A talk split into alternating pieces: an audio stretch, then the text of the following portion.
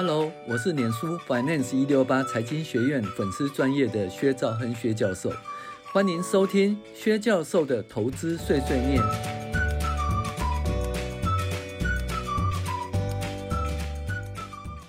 各位网友，大家好，我是薛兆亨薛教授，我们来讨论圆满人生的个人理财第四集第一阶段，哦，必须充实的知识。那在第一阶段呢，最主要就是他主动所得时期哦，就是要努力工作啦。那要培养两种知识，就是专业知识及理财知识哈。那专业知识中取得大学及研研究所的学位哈，都是有利于提高工作所得。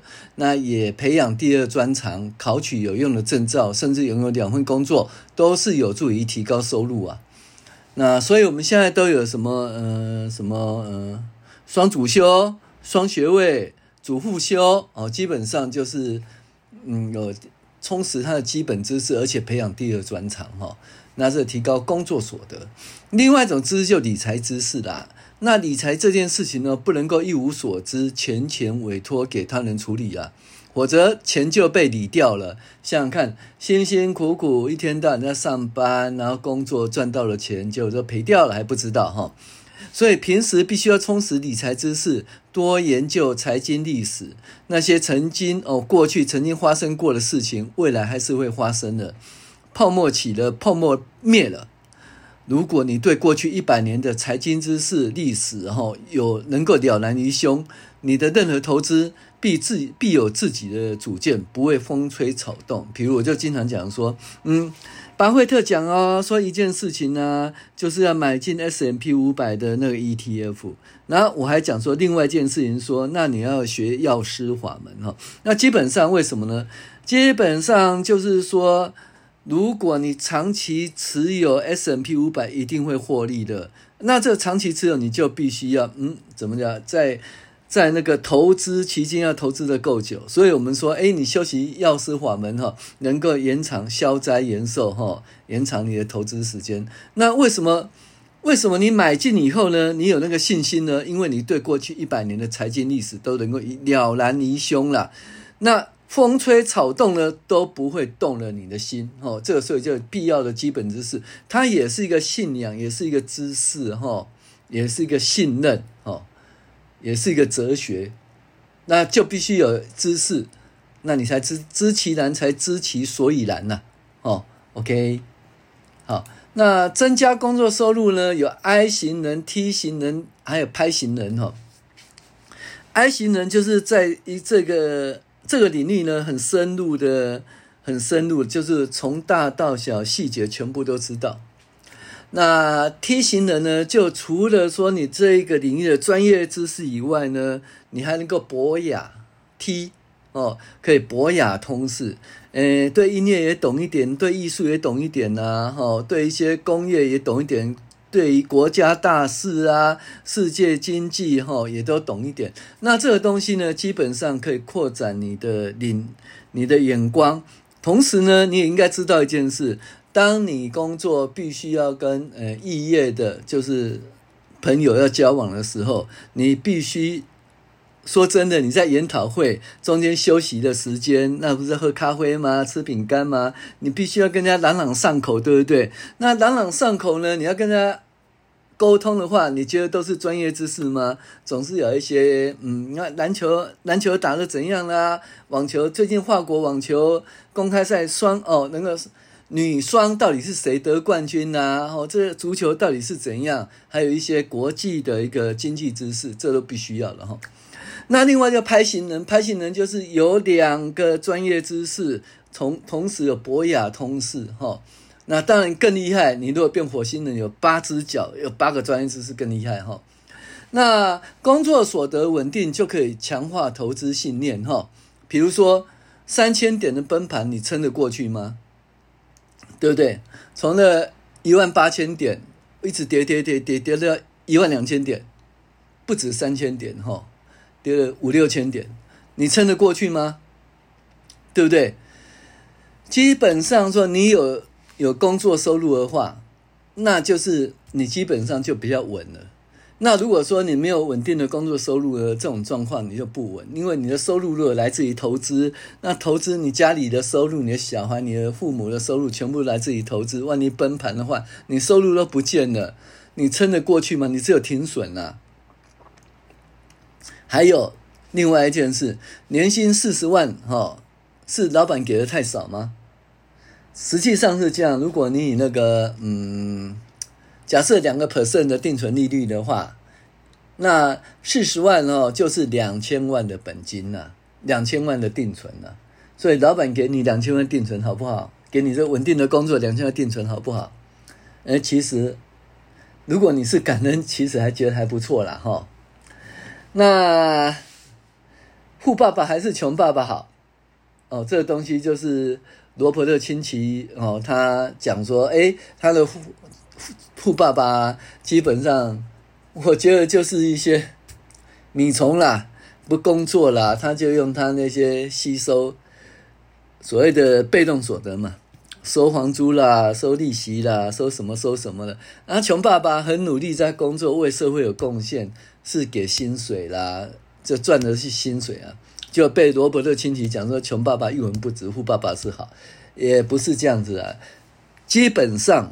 能够对社会有贡献，就是还是不错的。那如果说对社会没有贡献，只是，呃，只是收什么被动所得啦，那就吸血鬼啦。基本上米虫，米虫其实就不好。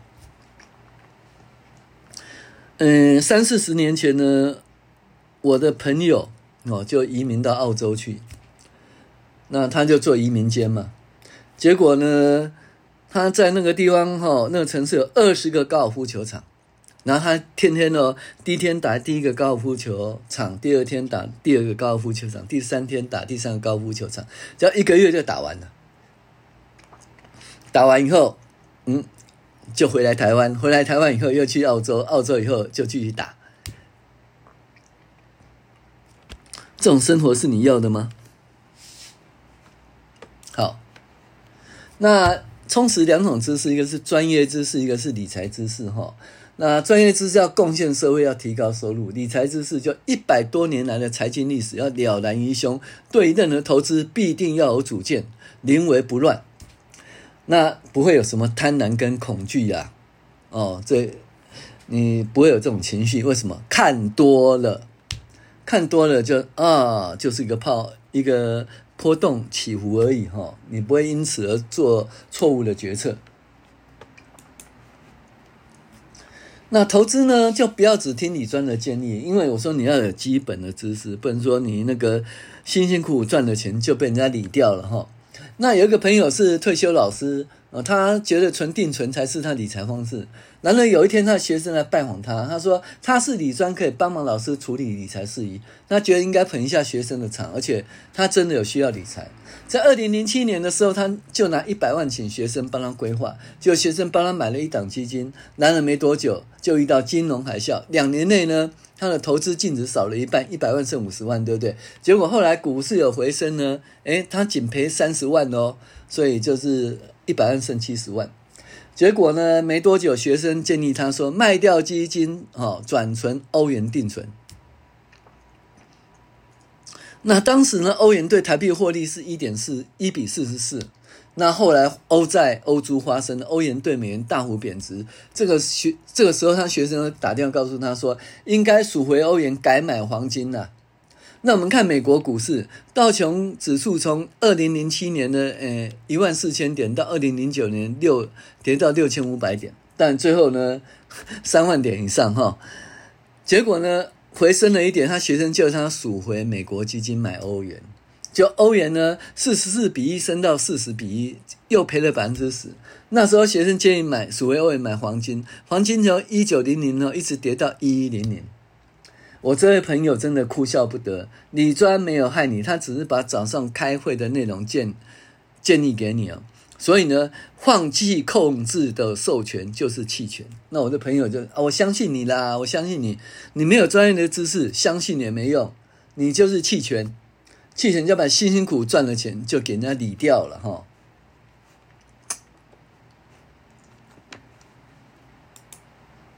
那。许多人在投资的时候只会往好处想，认为投资了一个金鸡母，从此蛋鸡生蛋，蛋生鸡，不消几年就成了大富翁。从来不去想投资可能会失利，一百万赔了百分之五十变五十万，五十万赚回一百万很困难嘞，要赚百分之百。你看哦，赔了二十要赚百分之二十五才回得来，赔了四十要赚六十六点六七 percent 才回来，赔五十趴要赚一百一倍才回来。所以赔了五十万不是那么容易可以赚回来了哈。好，那两年前哦，众多投资人受伤哦，就是几年前哦，让众多人投资受伤雷曼债哦，经过和解及银行公会评议结诶结案的案数呢，高达六万三千多件，而平均赔偿只有百分之二十五到百分之三十。很多投资人都是在知其然不知其所以然的状况投资了联动债。巴菲特都不投资不熟悉的产业，更何况没有理财专长的人哈。这个东西就告诉我们要学会风险管理了。什么什么叫风险管理？你要投资也好，你就知道会承担多少多少风险。你对这个东西必须要了解。还有，你愿不愿意承担这个风险？就是诶，也许呢会赚个大概一倍，但是也许会赔了五十趴或者是七十趴。哦，那这赔七十趴就是风险啊。那你为什么知道？诶，会赔七十趴？因为第一个你可能是评价过，第二个因为过去一百年来哦的整个财经的状况，你知道，诶，可能会大盘可能跌五十趴以上，所以呢，你就可能会承担这个风险。但是你知道的算是一回事，你愿不愿意承担这个风险？如果你不愿意呢？我虽然可能会赚一百趴，可是我也可能会跌七十趴。我不愿意跌七十趴，那怎么办？其实存定存也不错。不了解能够承担多少风险，就不要；不了解就不要去投资。哦，好，所以呢，我们必须要认识一些基本的财经知识。哈、哦，那一百年来的美国股市是这样子哦，从呃一九三一九二九年来呢，就是跌到多少？跌到四十九点。然后后来一直涨，涨到多少呢？呃，涨到一百点以后呢，后来在一九六年涨到一千点，涨了十倍。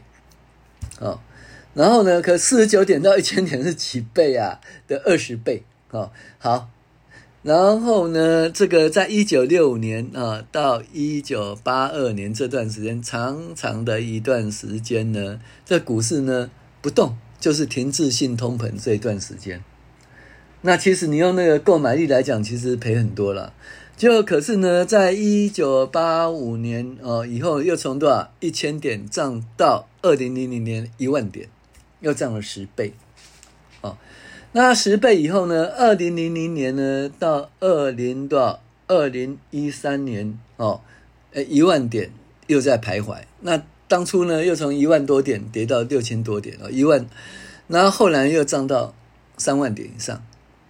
对不对？三万点呢？那 SARS 的时候又跌了，跌了又往上哈，所以这个基本上长期而言，投资美国股市是成长，可是中间有一段时间可能会怎样？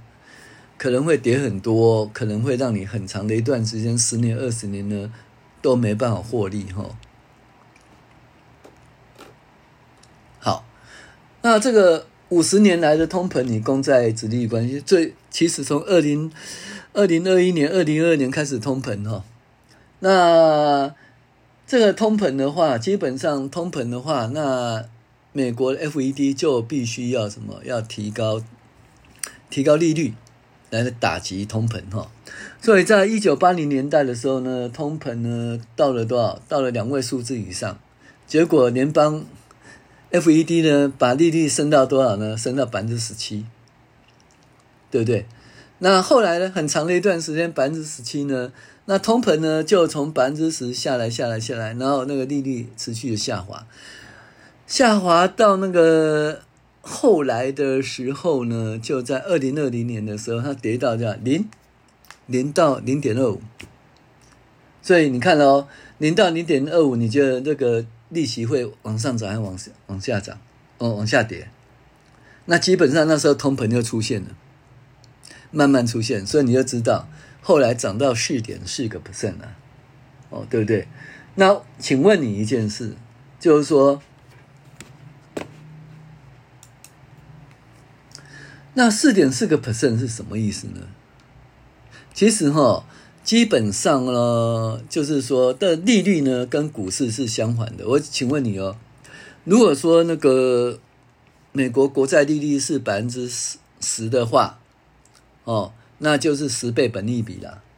那国债殖利率是百分之十，然后呢，股价的股息呢是百分之十，请问你要投资国债还是要投资股票？好，国债殖利率是百分之七十七，那股票殖股票本益比是七倍，那你就国票殖国债殖利率百分之十七比较便宜，还是股票比较便宜？当然是国债比较便宜，国债是由美国美国发行呢，只要它一美元呢、啊，对不对？保证偿还的。那股票有风险的、啊，你这种只是花旗啊，早期的美林啊，那么好的公司，对不对？就还还是出事啦。对不对？瑞士信贷有没有出事？有，对不对？啊，那个矽谷银行那么好的公司有没有出事？有。所以你说怎么可能呢？还是国债比较好嘛？所以基本上就是说，你不要看本益比低哦，你要要跟什么？要跟国债的利率来比。所以呢，那现在二零二零年二二零二零年的话，本利比的话，它基本上就到三七点五七，对不对？但是后来呢，涨到四点四。的时候，本利比应该跌到二十五以下，对不对？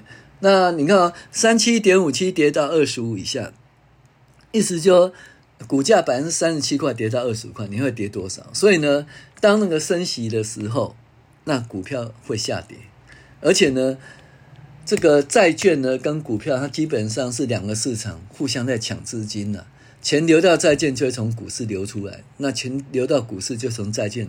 流出来哈，嗯，这个方这方面就是大家必须要去学习的哦，百年来的知识，你有了基本的知识了以后，你就可以哦，你就可以那个怎么讲？遇到的状况你心里有数了，心里有数哦，对不对？像像 COVID-19 来的时候，你就想说，哎，会跌到什么状况？还有最近呢，不是所谓的那呃升息啊，升息啊，股价大跌，会跌到什么状况？那每个人讲说，啊，跌到一千一万两千点不够了，会跌到七千点呢？哦，那美股呢，怎么跌啊？你就想说，哦，那可能是怎么？就是一九八零年代那段时间，哦，停滞性通膨会十几年，结果那十几年？没有啊，对不对？过了两年又回来了。是不是？所以呢，你基本上对这个历史哈，这个基本的财经知识必须要学习。好，我是薛兆亨薛教授，谢谢您的收听。